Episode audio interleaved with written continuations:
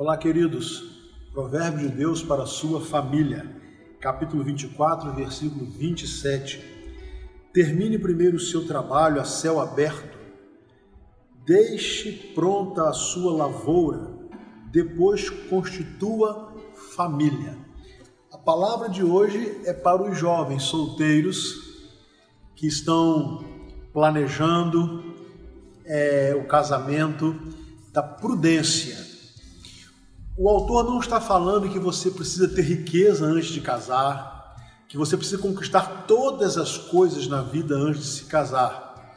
Ele está dizendo que você deve se preparar para ter condições de constituir a sua família e, juntamente com a sua esposa e o seu esposo, mantê-la dignamente.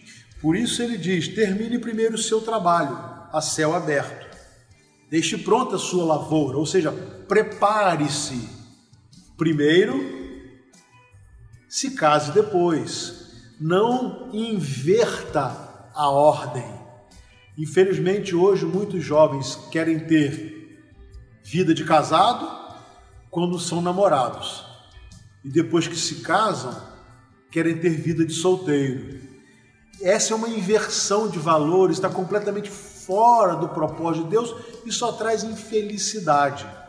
Por isso, o escritor bíblico, é, ungido pelo Espírito Santo, dotado da sabedoria do Espírito Santo de Deus, dá um conselho, de maneira muito especial, aos jovens, que devem realmente idealizar a constituição de uma família, devem pedir a Deus, aquela, aquela jovem ou aquele jovem, segundo o coração de Deus, para que possam se unir em casamento, construir família, ter os seus filhos.